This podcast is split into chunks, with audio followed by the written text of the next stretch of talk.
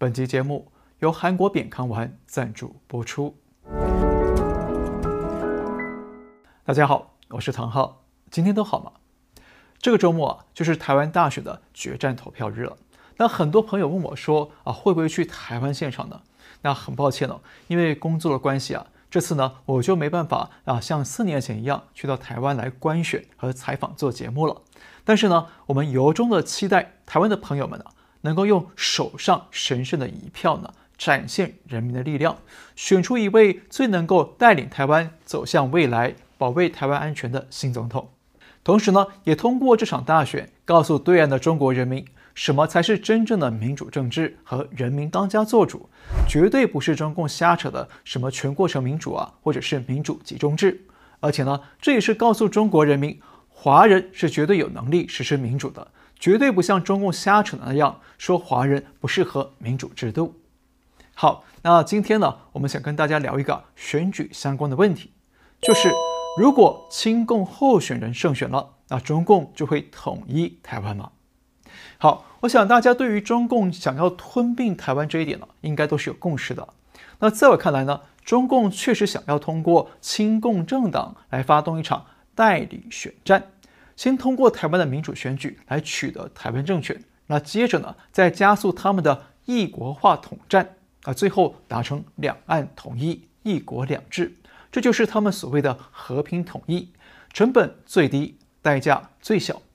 否则，为什么中共要花这么多金钱、人力和资源来帮亲共政客助选和接选呢？那任何的投资啊，都是为了报酬嘛。所谓的反台独啊，绝对不是中共投资借选的目的，拿下台湾才是真正的报酬。那么，有人可能会问了，是不是只要中共支持的候选人当选？那台湾就会马上被统一呢？那这个答案呢，目前还不明确，因为这还取决于在三个因素：第一，中共想要多快的吞并台湾；第二，中华民国新政府有没有意愿呢？有没有能力去抵抗呢？第三，国际社会有没有介入阻挡中共的空间呢？按理说，不管是哪个阵营当选，那台湾政府的两岸政策，应该不会立刻就有大转变。毕竟，现在整个国际大环境是反对中共、围堵中共的，而反对中共的欧美日等国家呢，目前正是台湾的主要经贸合作对象。而且，现在中国经济那么糟，那台湾如果立刻拥抱中国，跟各国脱钩，那等于是自取灭亡了。再加上台湾内部也有超过百分之八十四的民众反对一国两制，希望啊维持现状就好。所以呢，即便是亲共候选人当选，应该也不会马上就公开投降，引红军入关。毕竟新政府不管谁当选呢，第一要务呢都是要先坐稳位子，稳定政权，才能够推展后续的政策工作。那假设亲共阵营真的当选了，那么接下来也得看中共那边了，有多少的耐心，有多长的时间表来实现两岸统一。但是不管时间长短了，估计呢都会有三个步骤。首先呢，先签署两岸和平协议，对国际社会营造出一种啊两岸准备和解的气氛。那接着呢，达成一个中国协议，在法理上消灭中华民国的国号，那就会让台湾问题国内化和内政化，而台湾海峡也会内海化。那这样呢，国际社会就不便介入了。那最后呢，实施一国两制，在行动上消灭中华民国主权。那到时候，台湾总统府的国旗就要改挂维尼旗了。不过呢，这个统一程序啊，到底需要多长时间呢？我们目前还无法判断。但是我们可以肯定的是，如果哪天台湾真的因为这次大选而被中共统一了，那么台湾社会就会出现方方面面的巨大改变。而这些改变呢，绝大多数啊都不会是台湾人民想要的，特别是年轻人。那我们举些例子给大家听。那这些例子呢，都是从中国与香港的血淋淋经验总结出来的。第一，政党轮替变成历史名词，共产党一旦掌控政权呢，就绝对不允许再有谁可以取代他们。像一九四九年中国就政党轮替了，那到现在七十几年了，不但没有二次政党轮替，那人民啊，连投票选领导人的权利都没有。所以，如果中共控制了台湾，那台湾绝大多数的政党都会被消失。只剩下共产党和几个亲共政党来当点缀。第二，台湾的直选民主变成了全过程民主，也就是全过程都被中共严密审查管控的鸟笼民主。那不但人民不能够自由参选，还必须是啊经过党国认可的或者党国推荐的爱党爱国人士才能够出现在选票上。那人民呢，只能当被动的橡皮图章。看看今天的香港就是最佳的例证了。第三，新闻媒体被红色大清洗，只剩下央视、人民日报、新华社以及中擦电视和几个亲共的深红、浅红媒体。那每天看到的新闻呢，都是啊，中国经济一片大好，一国两制获得各界好评，美国、欧洲、日本水深火热，惨不忍睹。第四，贺龙夜夜秀被禁播，时政类脱口秀被绝迹。贺龙夜夜秀呢，是目前台湾最火的时政类脱口秀。那不但辛辣的嘲讽台湾各政党，那几位总统和副总统候选人呢，也都去上这个节目来争取年轻人的选票。但是如果中共控制台湾，这类节目肯定马上会被下毒手和下重手，因为他们妄议中央，破坏社会和谐，以及呢煽动颠覆国家政权。那大家应该记得，去年五月，中国的喜剧演员李浩石。就因为说了一句“野狗作风优良，能打胜仗”，那结果呢？不但让他的公司笑果文化被罚了一千三百多万人民币，而李浩石也被整个演艺界终身封杀。那这些啊，不是我们危言耸听，都是血泪的案例。第五，电影电视随时被下架，类型越来越少，剧情越来越单薄。那这个不用多说了，在中共严厉的言论审查底下呢。只有政治正确和主旋律的影视节目啊，才能够安全的过关。比方说，著名的香港电影《无间道》，结局呢是刘德华饰演的坏警察骗倒了所有人，以为他真的是个好人。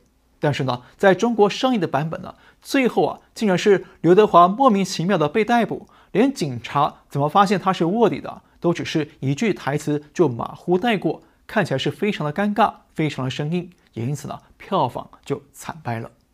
第六，人民不能上网抱怨政府、批评政府，甚至不能谈论任何不利政府的消息，否则呢，不但账号会被封杀，还有可能会有警察找上门来带你喝茶。大家记得李文亮医生吧？当初疫情爆发的时候，他是最早的吹哨人，但是呢，也是最早被警察围稳的人。第七，脸书 X 平台、IG 可能会被封锁，那 Dcard 和 PTT 呢？很可能会被关闭，或者是被严密的全天候监控。不但你发表了文章留言，可能随时会被删除，还有可能啊，会因为你在海外发表言论不是中共喜欢听的，从而让你被抓被判刑。像去年十一月，一名香港女学生啊，就因为她几年前在日本留学的时候，在脸书发表支持反送中的言论，结果回香港之后被警察以煽动分裂国家的罪名逮捕了。最后判刑两个月。那因言获罪的文字狱和无所不在老大哥啊，在中共控制地区呢是真实存在的。第八，社会抗争成为历史名词，不会再有太阳花运动、居住正义游行等等。在民主国家呢，人民随时可以走上街头表达不满，骂政府、骂官员都行。但是呢，在中共控制社会，不但不让人民走上街头，甚至呢，在你走上街头之前，就已经被公安拦截到了情报，抢先一步到你家来找你喝茶了。好，那我们休息一下，来看看健康资讯。你有呼吸道过敏或皮肤过敏的相关疾病吗？那传统含义认为啊，这些过敏病变其实都跟肺部异常有关，包括鼻炎、哮喘、肺病和皮肤炎等等呢，都是因为肺部不健康、肺部积热过多造成的。韩国的扁康韩医院院长徐孝熙拥有五十多年的行医和研究经验。用中草药开发出扁康丸，扁康丸可以把肺部积热清理干净，让肺部功能恢复健康，而鼻炎、哮喘和肺病就会康复，而皮肤过敏和异位性皮肤炎也会随之改善。那现在全世界已经有十六万名病患被治愈了，您可以到扁康丸的海外官网去了解，网址是 piankang.us。那他们也有多国语言的服务电话可以免费咨询。涵盖了欧美、澳洲、台湾和香港等地，而且还有二十四小时的专家咨询。好，再来看下一个变化。第九，年轻人毕业之后找工作更困难，要拼爹拼关系。那这里啊，开始讲到工作和生活层面的变化了。